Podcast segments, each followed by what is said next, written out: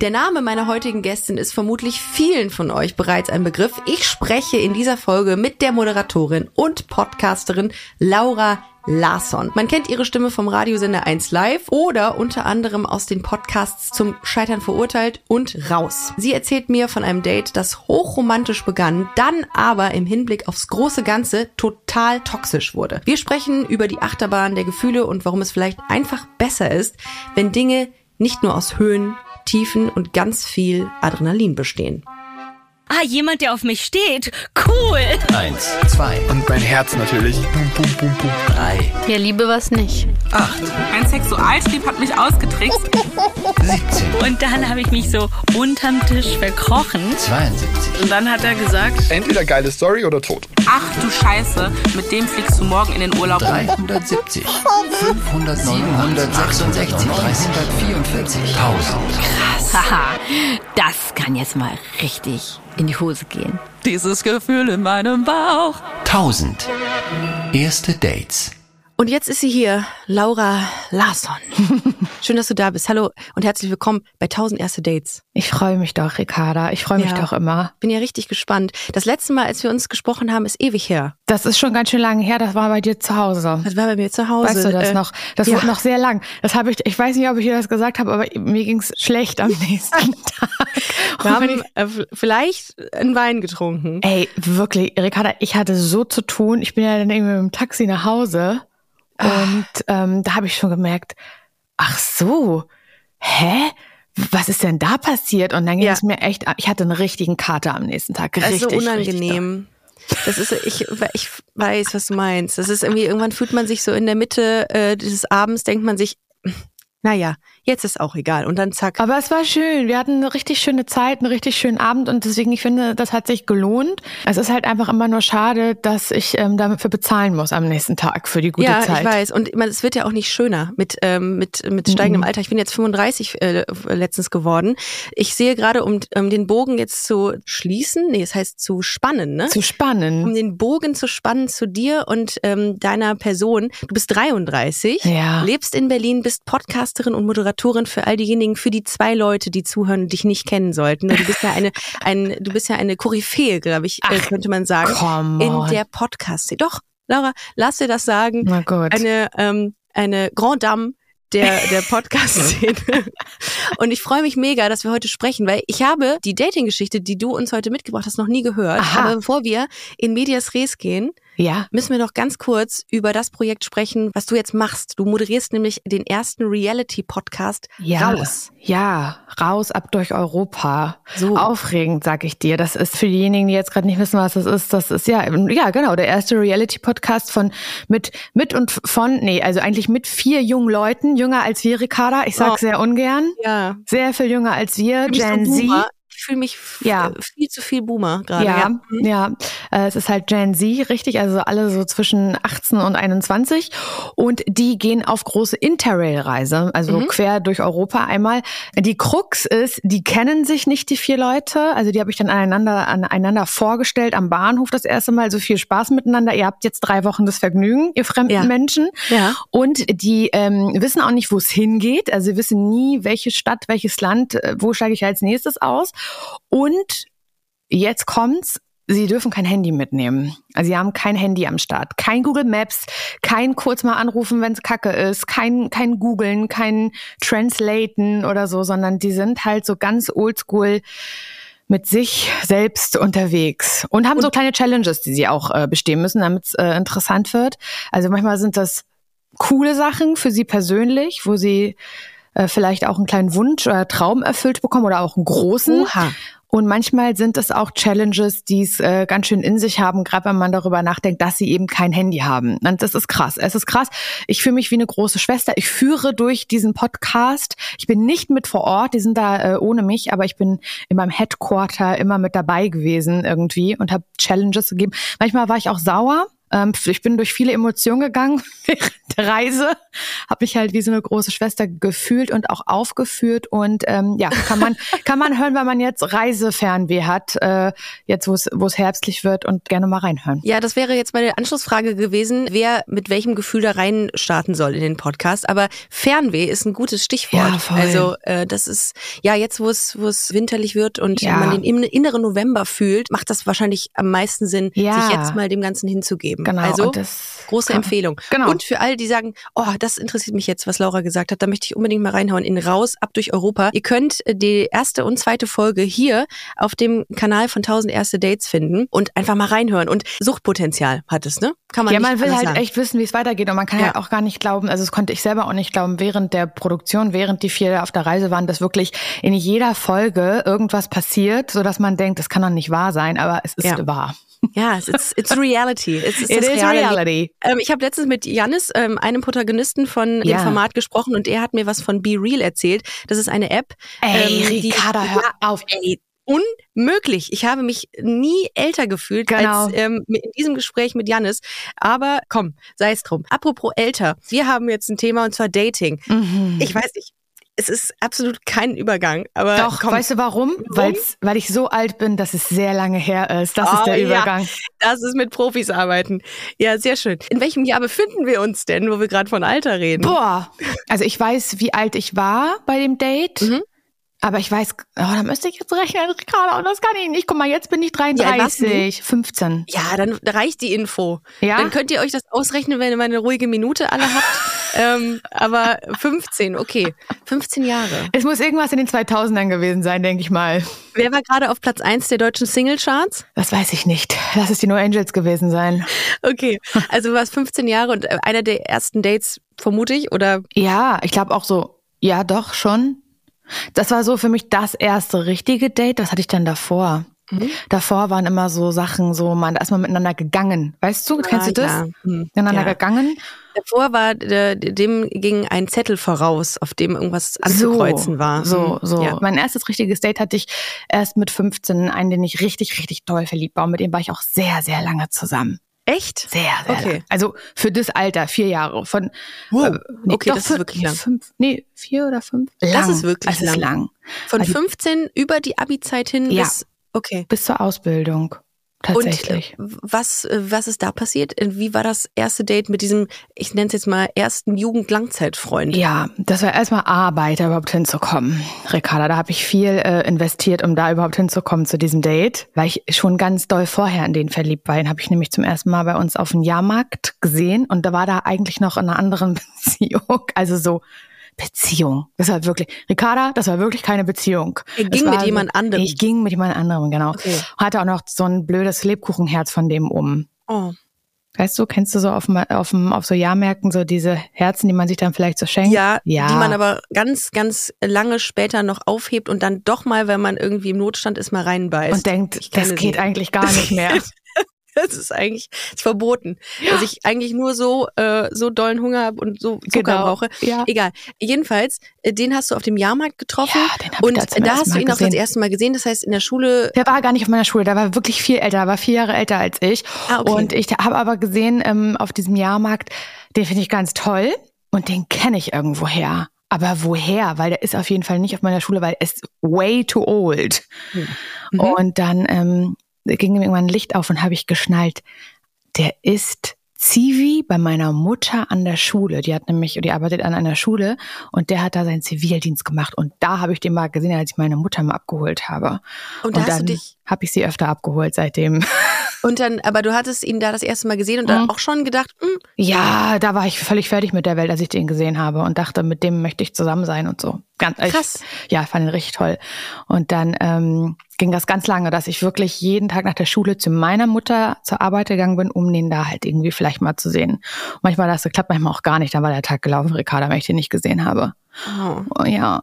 Und dann hat ähm, eine, habe ich das natürlich auch so allen erzählt, so im Freundeskreis. Also so bei meinen Freundinnen, ja, die finde ich total toll. Und dann hat eine Freundin, werde ich nie vergessen, meine Nummer auf so ein bescheuertes Blatt Papier geschrieben und hinter seinen Scheibenwischer am Auto gemacht, weil er hatte schon ein Auto. Und da hat er, ähm, hat er, dann haben wir, hat er mir geschrieben. Und dann haben wir viel SMS geschrieben, der Typ und ich. Krass. Und er hatte hat- schon ein Auto, Ja. das heißt, ja genau, vier Jahre älter. Er war Ähm, 19, ich war 15. das Mhm. ist auch schon Ja, finde ich im Nachhinein auch ein bisschen komisch. ein Unterschied. So war das. Und dann habe ich, haben wir SMS geschrieben, hat er auch immer Okay. gesagt, nee, du bist zu jung. Dann habe ich auch eine Freundin. So war das. Ich dachte, meine Welt, meine Welt zerbricht. Aber ihr seid trotzdem irgendwie in Kontakt Genau. geblieben. Genau, er hat, also es war so eine Phase, in der ich ganz viel auf Konzerte gegangen bin. Und wenn du jetzt denkst, oh cool, warst du so auf so richtig coolen Konzerten von Korn oder so? Nein, Ricarda, das waren so Schülerbandkonzerte äh, bei uns in der Umgebung, in einer, in einer Kleinstadt. Das war so diese äh, Punk-Rock-Phase, die ich hatte. Und es waren überall in irgendwelchen Jugend Jugendclubs die ganze Zeit halt irgendwelche Konzerte von irgendwelchen schrammeligen Schülerbands. Und es war da irgendwie so eine Phase und jedes Wochenende gab es irgendwie so ein Konzert. Und er selber hat auch in einer Band gespielt, natürlich. Und dann ähm, habe ich diese ganzen Konzerte halt abgegrast und ihn da immer gesehen. Also weil ich auch wusste, er joint immer diese Schülerband kleinen Jugendclub-Konzerte, entweder auf der Bühne oder im Publikum. Und deswegen wusste Oh. ich, das ist die richtige Adresse für mich am Wochenende, dahin zu gehen, um in seiner Nähe sein zu können. Mit welcher Intention hast du das gemacht?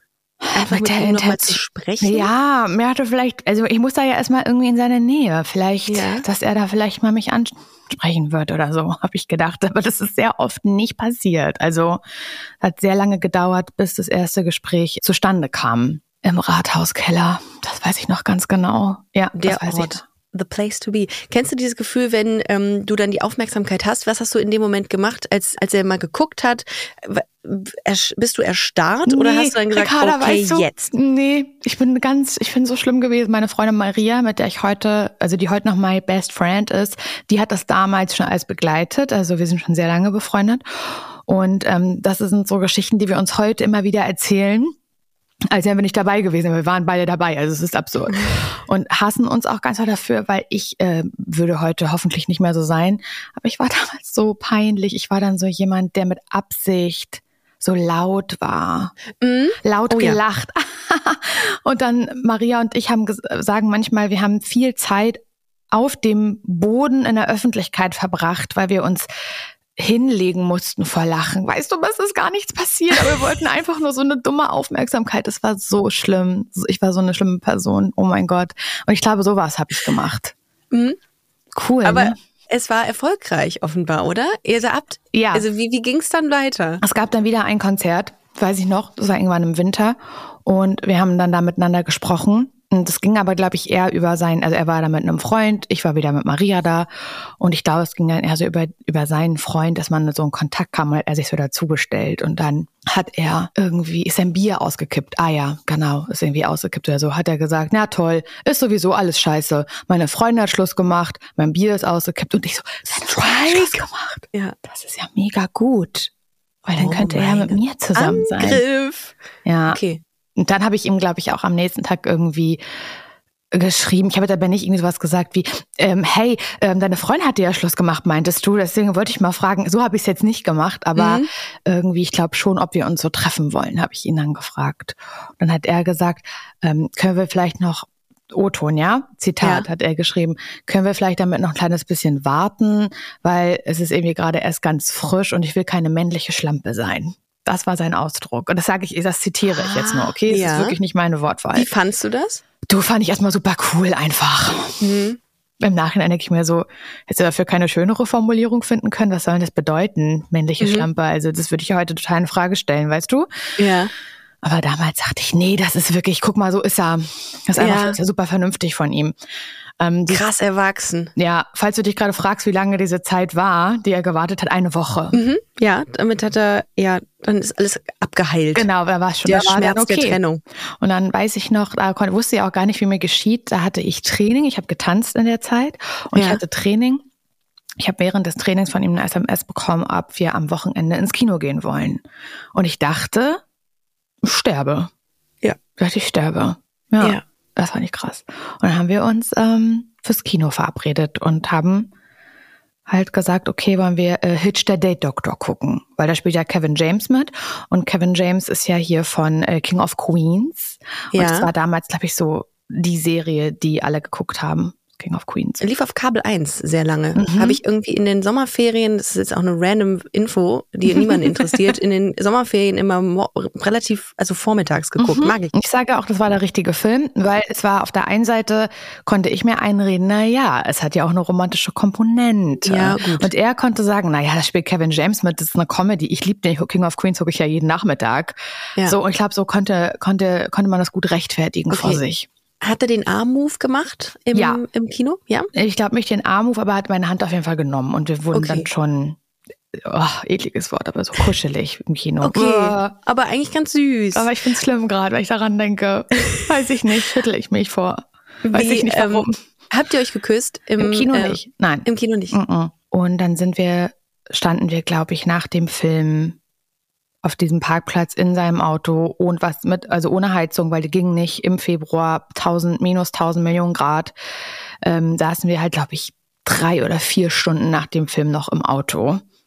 Und das ist so, und ich finde den gar nicht schönen Moment, dieser Moment von, man wartet darauf, dass der erst, dass einer den ersten Schritt macht zum Kuss.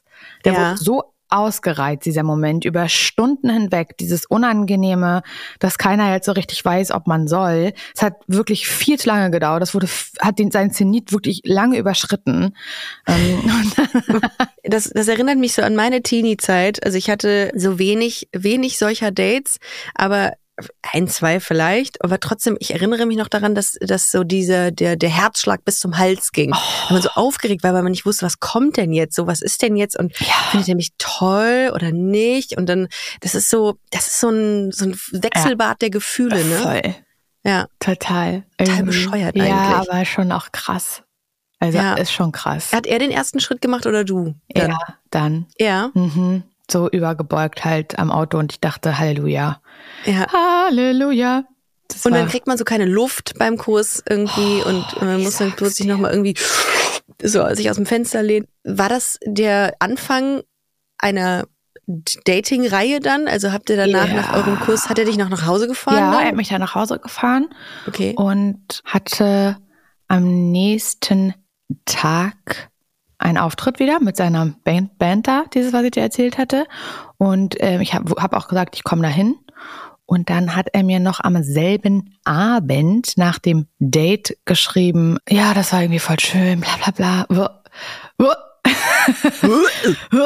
Und ich weiß nicht, warum ich darauf so reagiere, aber ich glaube, weil diese Beziehung auch einfach dann am Ende ganz schlimm gelaufen ist, es Ja. fällt es mir, glaube ich, gerade sehr schwer, romantisch, also das wieder durch meine romantischen Verliebtsein-Augen äh, zu erzählen, weil ich mir jetzt gar nicht mehr vorstellen kann, dass es diesen Moment mal in unserer, also am Anfang unserer Beziehung gab, weil die sehr doll gescheitert ist. Und äh, dann hat, hat er gefragt per SMS dann nach dem Kino-Date, ja, ob wir das versuchen wollen. So, ob wir es versuchen wollen miteinander, war dann die Aussage. Und ich gesagt, ja, voll, absolut.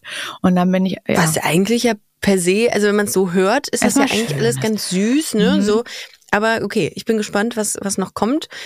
Äh, Also nach dem ersten Date habt ihr dann schon gesagt, wir sind zusammen. Okay, das passiert. Also, ne? Und, Ja. Aber du hast dich gut gefühlt. Das ist, du warst Ich verliebt. richtig gut gefühlt. Ja, okay. Ja, ich habe mich richtig gut gefühlt. Und dann hat, Okay. ähm, bin ich am nächsten Tag auch auf dieses Konzert. Das heißt, wir hatten da kein Date-Date, aber wussten, wir werden uns da sehen. Ja.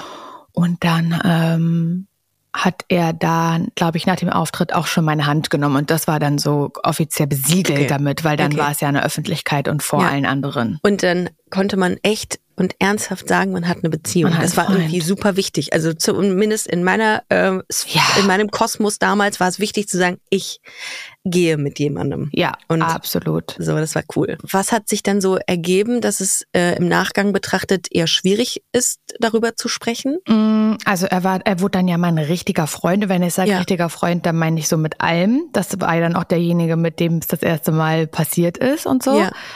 Und das war dann auch für mich auch das, das war ja auch das, was es, also dieses beieinander übernachten, Mhm. sich super regelmäßig sehen, miteinander schlafen, das hat's ja auch unterschieden von all den Beziehungen davor. Und das hat's Mhm. für mich ja dann erst zu einer richtigen Beziehung in dem Moment gemacht, zu einer erwachsenen Beziehung, so. Ich war richtig, also das hatte ich das, habe ich das erste Mal so erlebt und auch so das erste Mal erlebt, deswegen vielleicht Dinge schleifen zu lassen. Weißt du, wenn man so doll in einer Beziehung ist und Ja. so ein Love und mit diesen Ja. Menschen so viel Zeit verbringen will und auch verbringt, dass man Schule schleifen lässt, aber auch Freundschaften.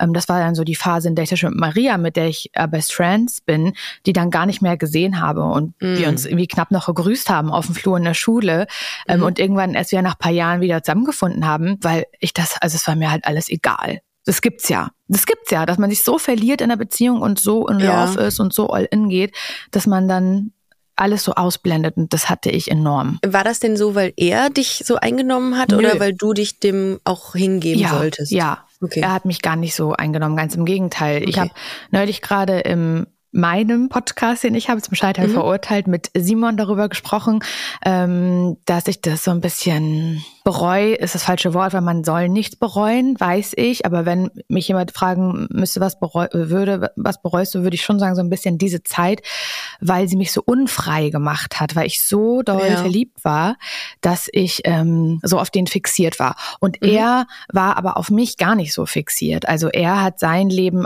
auf jeden Fall weitergeführt. Er hatte seine Auftritte, seine Band, seinen Job, seine Freunde und ich war eher diejenige, die gesagt hat, ich will mit. Also er hat für mich jetzt gar nicht irgendwas stehen und liegen gelassen, aber ich habe ja alles stehen und liegen gelassen, weißt du? Und Okay, krass. ich habe mich eher dran gezeckt. Er hat dann zwar gesagt, ja, komm doch mit oder ja, du kannst mitkommen. Also ich war eher das Anhängsel für sein Leben, was weiterging. Aber meins ging nicht so richtig weiter in einer Zeit mit 15, dann damals nachher später 16, in der man eigentlich, die super prägend ist und die gerade Ja. die Zeit ist, in der man so Dinge macht wie daten, äh, Leute kennenlernen, feiern gehen, Scheiße bauen oder äh, zum ersten Mal einen Urlaub fahren. Und das sind so Mhm. Dinge, die habe ich so ein bisschen verpasst, weil ich nur damit beschäftigt war, äh, mich an ihn so ranzuhängen. Weil er dir eine Sicherheit gegeben hat? Oder was meinst du, warum du das gemacht hast? Oder weil ich finde, er hat mir so eine Coolness auf jeden Fall Okay. gegeben. Also ich fand es cool, mit ihm, mit ihm zusammen zu sein. Ich fand den Status auch cool. Ähm, mal so, so ein Parchim ist halt eine super kleine Stadt und man kennt sich da gegenseitig Mhm. und man kannte ihn und man wusste, er ist in einer Band und es gab Zeitungsartikel über diese Band und es war so wie so eine kleine Berühmtheit. Das kann man sich ja so vorstellen, wie so mit dem, mit dem aus der Schulband zusammen sein, mit dem Footballspieler zusammen war. Das Gefühl hatte ich so ein bisschen. Ah, okay. So dieses Highschool-Gefühl. Und jetzt, äh, das hat, also das hatte auf mich, das klingt richtig bescheuert, dass ich das damals gedacht habe, hat so auf mich eingezahlt. Also auch auf mich Ja. als Person. So und hat- abgestrahlt, Ja, so und hat mich auch. cooler gemacht, als Okay. ich war. ja. Weißt Das du? hat dir eine, ja, so eine psychische Stabilität Genau. auch gegeben, ne? Ja. Krass, okay, gut. Aber das verstehe ich. Also ich kann es nachvollziehen, warum Ja. man dann dran bleibt und so, ja, so viel investiert. Ich meine, das per se ist natürlich auch schon schwierig, wenn man Mhm. irgendwie sich selbst aufgibt für jemanden oder für die Beziehung. Aber ähm, hat er auch was gemacht, was dir vielleicht im Nachgang nicht gut Voll. getan hat? Voll. Also ich kannte das Wort damals nicht. Ich würde heute sagen, das war schon, ich würde Gaslighting dazu sagen, auf jeden Fall heut, heutzutage. Also er ist super viel fremdgegangen.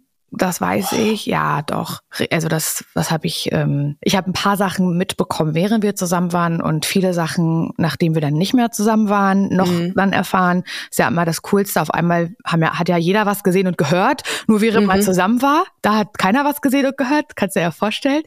Und ähm, ich glaube, dann sind da noch Sachen, die ich niemals erfahren werde, passiert Mhm. noch.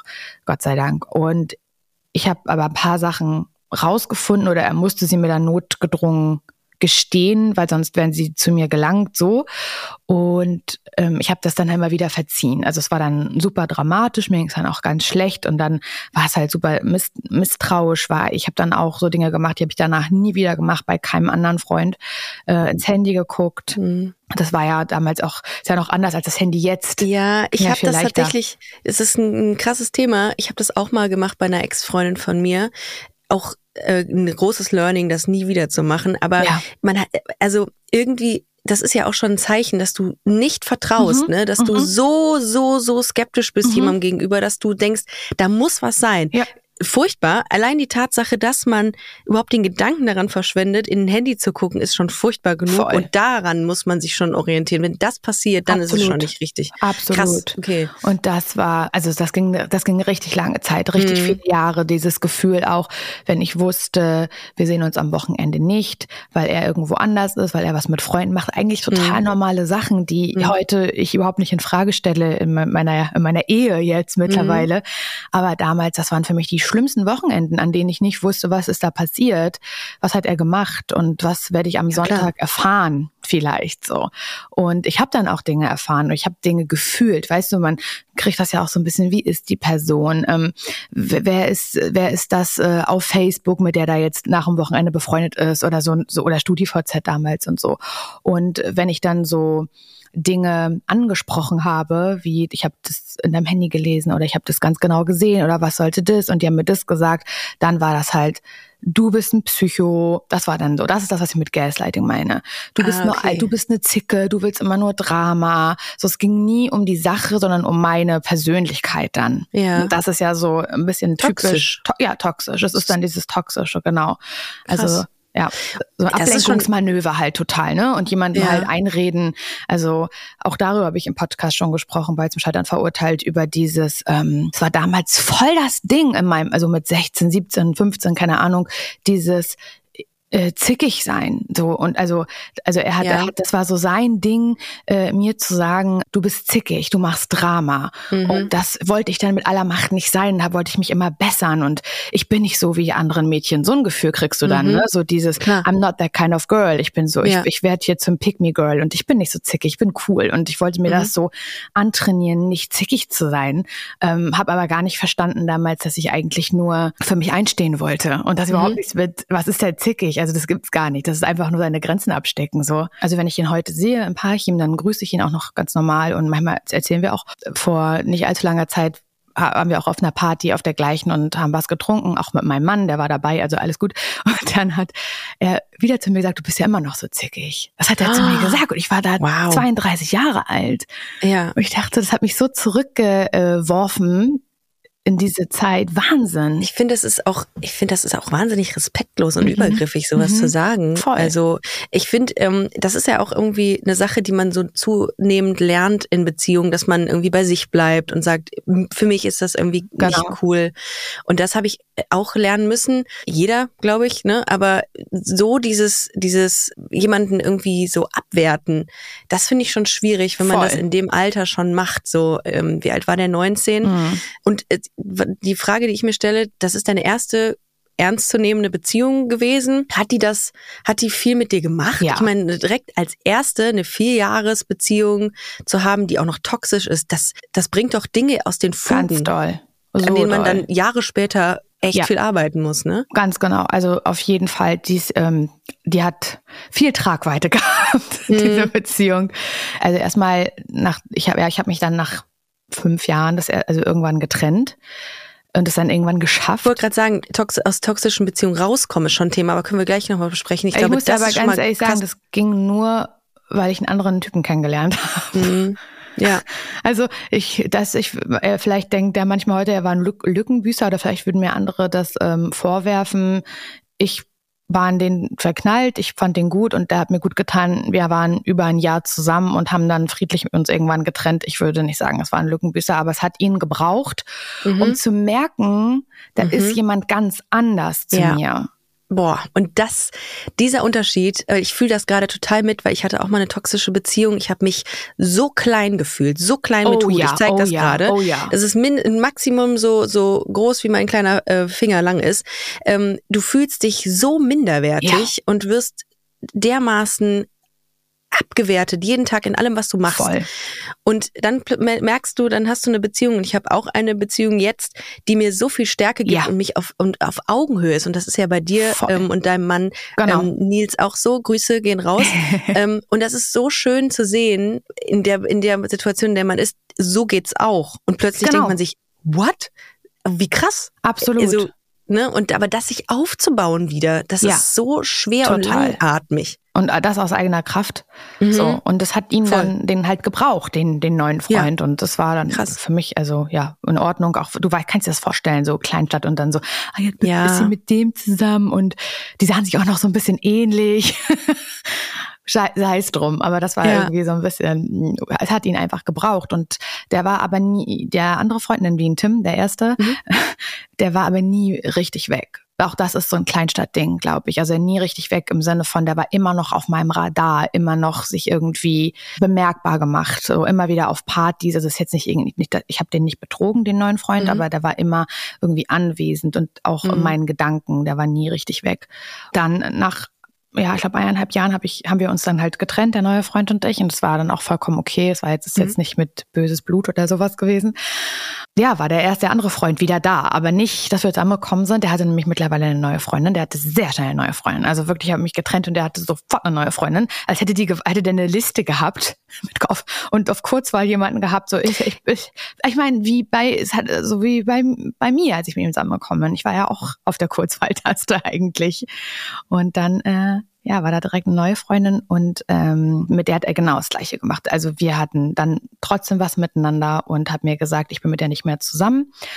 Mehrmals. Also du bist wieder mit, mit du bist wieder mit dem mit Ja. Tim zusammengekommen. Nee, sie waren nicht zusammen, aber es ist sowas passiert. Ach Ah, Es okay. ist was alles klar. gelaufen Ja, sozusagen. Ja. Ich habe dann auch schon in Berlin gewohnt. Mittlerweile bin nach Berlin gezogen, aber am Wochenende doch immer wieder nach Parchim. Und dann ist auf irgendwelchen Partys halt was passiert und er hatte eigentlich eine Mhm. Freundin die ganze Zeit. Also er hat sie dann sozusagen auch tausend Millionen Mal betrogen. Nicht nur mit mir, sondern mit anderen. Und ich fand das schlimm. Ich fand das so schlimm, dass diese Freundin genau das gleiche erleben musste wie ich. Mhm. Und ich kann mich erinnern, dass ich auf einer Party mit sehr viel Mut in mir, die ich mir angetrunken habe, bin ich zu dieser Freundin gegangen und habe ihr das gesagt. Ähm, ich sag, der behauptet, also der hat mir gesagt, ihr seid nicht mehr zusammen und ich weiß, wie scheiße das ist und ich sehe dir an, dass das du, also keine Ahnung, eigentlich voll übergriffig von mir auch im Nachhinein, finde ich. Weiß ich nicht. Also ich finde das eigentlich gar nicht so übergriffig. Ehrlich gesagt finde ich das sogar ziemlich fair. Ähm, ja, wird jetzt die einen werden sagen, nee, das geht dich nichts an. Genau. Ich finde es eigentlich nicht cool. Also ich finde es nicht schlimm. Ich finde es sogar eigentlich ganz geil, wenn man sich zusammentut und sagt, weißt du was, der hat uns beiden irgendwie hier was, was ich erzählt. Genau. Und So, das war also so, ich- das so dachte ich das ehrlich gesagt. Und Mhm. äh, sie war dann, sie hat mir das erstmal nicht geglaubt und er selber stand sogar daneben und hat das sozusagen das Gefühl gegeben, oder ihr das Gefühl gegeben, dass ich gerade lüge. Und es war so eine richtig schlimme Dramazeit. Das kann ich mir gar nicht vorstellen, dass das in meinem Leben passiert, dass es so eine Situation gab. Es erinnert mich so auch sehr an ähm, schlimme Filme. Die, und das war meine Realität. Und ich hatte dann mit ihr aber tatsächlich, äh, sie ist dann rausgelaufen, weil sie wahrscheinlich völlig fertig war und auch nicht wusste, was sie jetzt glauben sollten. Ich bin ihr hinterhergelaufen und habe dann mit ihr draußen mich ganz lange unterhalten. Und sie hat dann irgendwie gesagt, ich weiß nicht, was ich machen soll, ich fühle das doch auch. Und ich fand das total, ich habe das Gefühl, wir hatten dann eine richtig gute Ebene, also die aktuelle Freundin und ich als Ex-Freundin und dachte, wir können jetzt so ein bisschen nicht Leidensgenossinnen werden, aber ich habe jetzt so gedacht, das hat er verdient, dass sie die Wahrheit Ja. so kennt und dass er gar keinen von uns beiden eigentlich bekommt. Finde ich aber eigentlich auch ganz nachvollziehbar. So, das dachte ich. Und das Ja. hat aber nicht funktioniert. Es war ganz anders dann. Es, es, hat, es, es hat sich, es gab dann so einen großen Bekannten- und Freundeskreis um mich und um meinen Ex-Freund. Und die haben sich dann alle von mir abgewandt. Bis heute, um ehrlich zu sein, die meisten, weil er gesagt hat, ich habe ein psychisches Problem, ich bin in ihn verliebt und ich erfinde Lügen. Und das ist das, was ich dann mit Gaslighting meinte. Es ging dann Ja, halt sozusagen okay. weiter. Und das hat mich sehr Ja. auch dann von Parchim, von der Stadt und so alles so, ähm, wie soll ich sagen, ferngehalten. Weißt du? Das Versteh war dann so, dass ich so gesagt habe, das ist, das funktioniert ja gar nicht. Also hier herrscht keine Gerechtigkeit. Dann wollt ihr das aber auch so haben. Die sind dann Ja. auch zwei weiterhin zusammen gewesen, die beiden. Ja. Was ich ihr dann im Nachhinein auch gar nicht vorwerfen kann, weil ich habe da ja auch nie richtig draus gelernt. Also als wir Mhm. zusammen waren, bin ich ja auch tausendmal wieder zu ihm zurückgegangen, obwohl ich es hätte besser wissen müssen. Und ähm, das war dann eine ganz blöde Situation. Mittlerweile hat sich das so entspannt, aber da gab es so eine Phase, habe ich mich dann auch in meiner eigenen Heimatstadt nicht mehr wohlgefühlt, zumindest nicht in diesem Kreis, weil ich so dachte, dann müsst ihr jetzt hier euer Ding machen und euch gegenseitig die Taschen vollhauen und voll lügen und Das war. Aber ich glaube, irgendwann ist es, irgendwann hat, schafft man ja den Absprung. Ja. So, ne? Und dann schafft man auch irgendwie so eine ganz klare Grenze zu ziehen. Und ich meine, du hast es geschafft, äh, du bist verheiratet jetzt. Du hast so das, äh, was, was ich so mitbekomme, eine ganz süße, wunderbare, total solide Ehe führst du oder Beziehung. Und Ja. das ist voll schön, wenn man merkt, oder wenn zu sehen, so dass, dass man irgendwie, ja, dass man das hinter sich gelassen Ja, hat. total. Was, was würdest du den Leuten eigentlich raten, die sagen, ey, shit, ich befinde mich genau in so einer Situation gerade wie Laura damals. Was würdest du denen so mit auf den Weg geben? Mir hat das total geholfen, mh, mir eine Bestätigung woanders zu holen, weil diese toxischen Beziehungen ja oft so ablaufen, nicht immer, aber du hast es ja auch gerade gesagt, dass es so um so ein Kleinhalten geht. Und das Ja. hatte ich auch. Also es war eher so in dieser Beziehung und auch danach, dass ähm, auf ihn der Scheinwerfer lag. So, er war derjenige, der in der Band gespielt hat und so weiter und so fort. Und da ist kein Platz gewesen für mich und auch nicht, um mir Mut zu machen oder so. Und mir hat das dann zum ersten Mal geholfen, ähm, sich in irgendwas selber zu beweisen. Vielleicht ist es so ein bisschen das. Und vielleicht wäre es heute zu sagen, ich gehe alleine ähm, auf eine Reise und beweise mir, dass ich das kann. Oder ich äh, lerne irgendwas oder ich mache eine bestimmte Sportart oder ich bringe mir selber was bei oder ich Mhm. wage beruflich irgendwas. Und ich glaube halt so, dass persönliche Erfolge, vielleicht auch nur kleine, so ein bisschen helfen können. Zu Mhm. wissen, weil eigentlich geht es ja immer darum, man kommt da nicht so richtig raus, weil man, glaube ich, Ja, manchmal weil der, ja? der Selbstwert auch Das- komplett genau. für den Arsch Genau, ist, ne? genau. Und den selber aus sich heraus zu stärken, das voll. und zu sagen, ich bin ich mir gerade wichtiger als diese Ja. Beziehung. voll. Das, Ja. gibt, das ist, glaube ich, so, das muss man irgendwann, was heißt Mhm. muss, aber das ist das, was hilft, Ja. um so stark zu sein, um das hinter sich zu lassen und zu beenden. Voll. Guckt auf euch, Genau. schaut auf euch auch und seid gut zu euch selbst. Ja, ich glaube, voll. das ist das. Ich finde auch, dass es schon hilft, jemanden zu haben, mit dem man drüber reden kann. Ne? Also Mhm. Ja. Ähm, ob das jetzt ähm, auf, auf therapeutischer Ebene Mhm. jemand ist oder im Freundeskreis oder so. Auch da wie bei Liebeskummer. Es ist ja auch irgendwie eine Form, eine Art von Liebeskummer. Selbst wenn die Beziehung noch besteht, es ist ja Kummer. So. ja.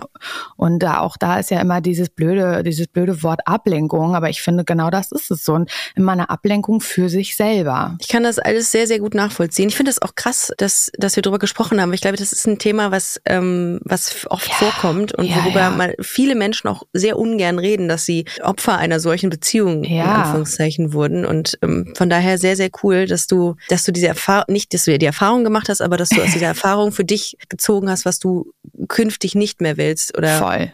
ne? Also das ist schon geil. Ja. Laura, vielen, vielen Dank, dass du Gerne. heute uns einen Einblick in dieses äh, Date gegeben in hast Lauras und in das, ja. ja, in deine in deine Vergangenheit gegeben hast. Denk dran, hört in den äh, Podcast raus, ab durch Europa, den Laura hostet und checkt gerne mal die erste und zweite Folge hier in äh, auf diesem Kanal von 1000 erste Dates.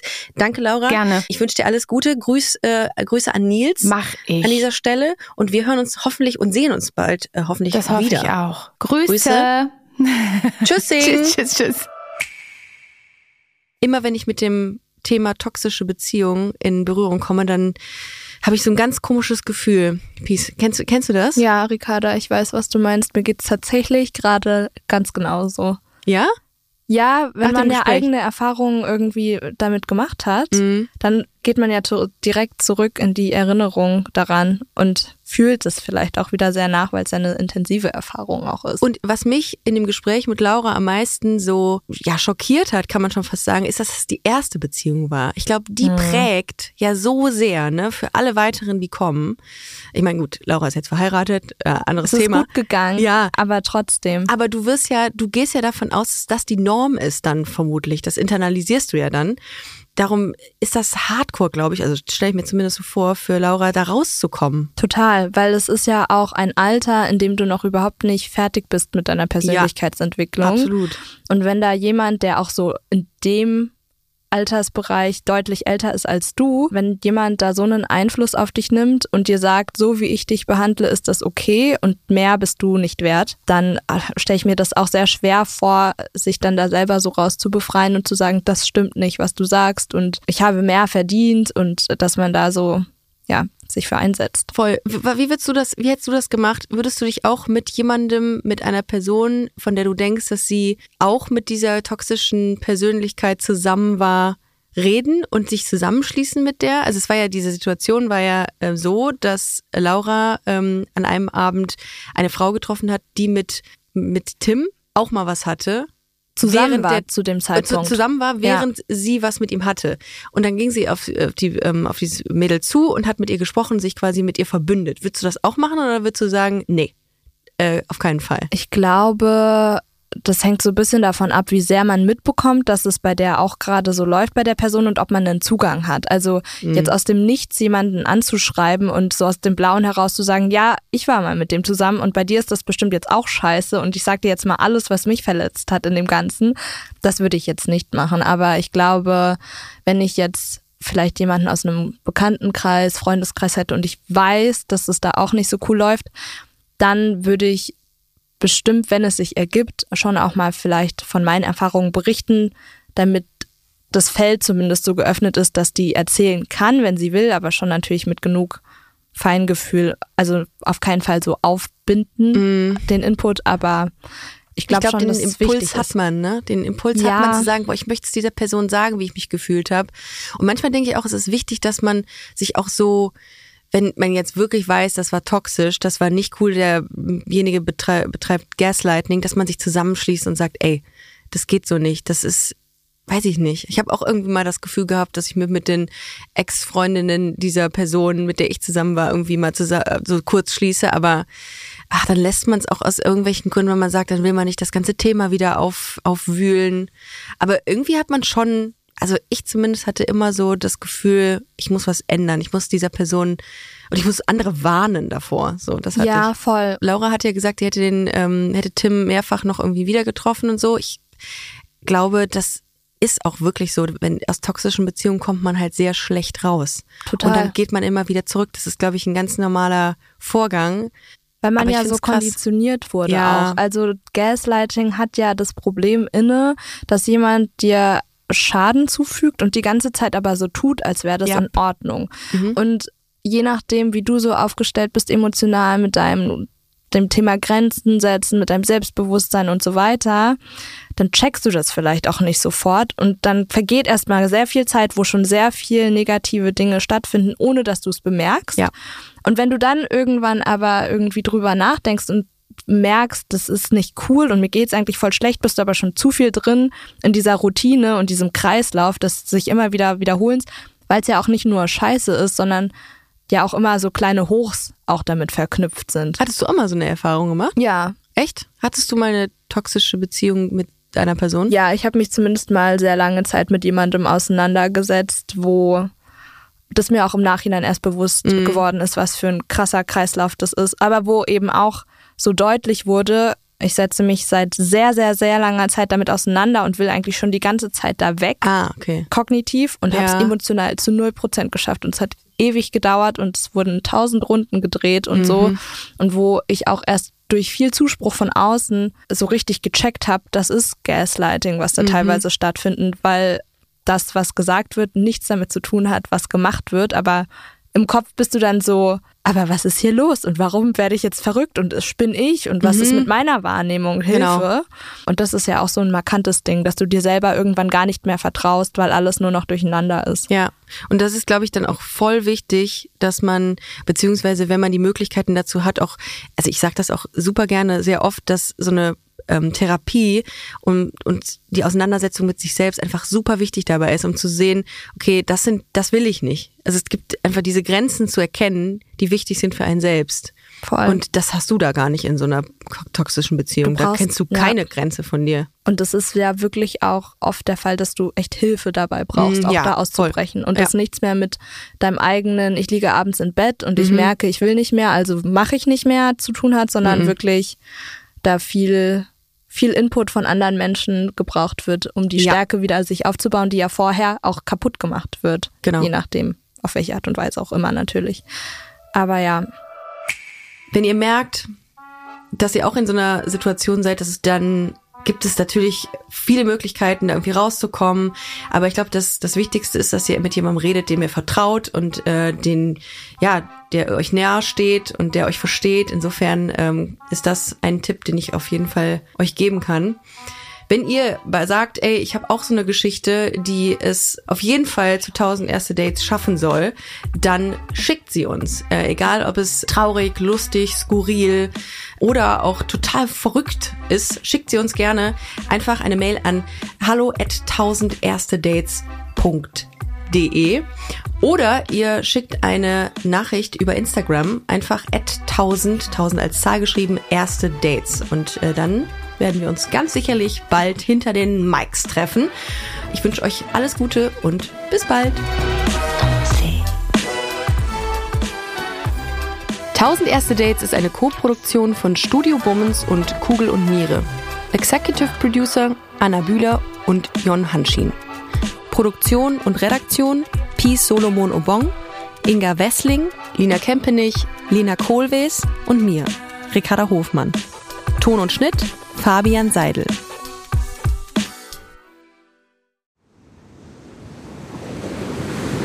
Wie sein Auge war auch der ganze Mensch Monet. Diese Suche nach Licht, nach dem Wasser, nach einer neuen Malerei. Das ist fast wie eine Pilgerfahrt. Ich bin Linda Zawakis und das ist die Geschichte über ein Leben in Zeiten des Umbruchs.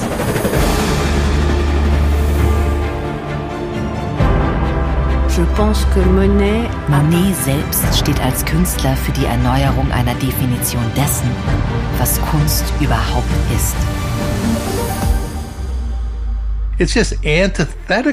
Er macht das Gegenteil von dem, was vernünftig gewesen wäre. Da als junger Mensch zu sagen, das interessiert mich nicht, ich gehe den Weg nicht mit, das ist schon ungeheuerlich. Ich habe es satt. Ich werde dir nie wieder schreiben. Da kannst du sicher sein. Monet geht es um Monet, um sein eigenes Werk. Tu bois du vin? Es lebe Claude. Sein Weg nach oben führt in die Einsamkeit. Meine arme Frau hat den Kampf um ihr Leben heute Morgen verloren. Ich bin alleine mit den Kindern. Er schrieb einmal einen Brief, in dem er sich fragte, ob die Klippe jetzt gleich über ihn zusammenbrechen würde. So wie sein ganzes Leben in diesem Augenblick. Monet. Zeiten des Umbruchs. Überall, wo es Podcasts gibt.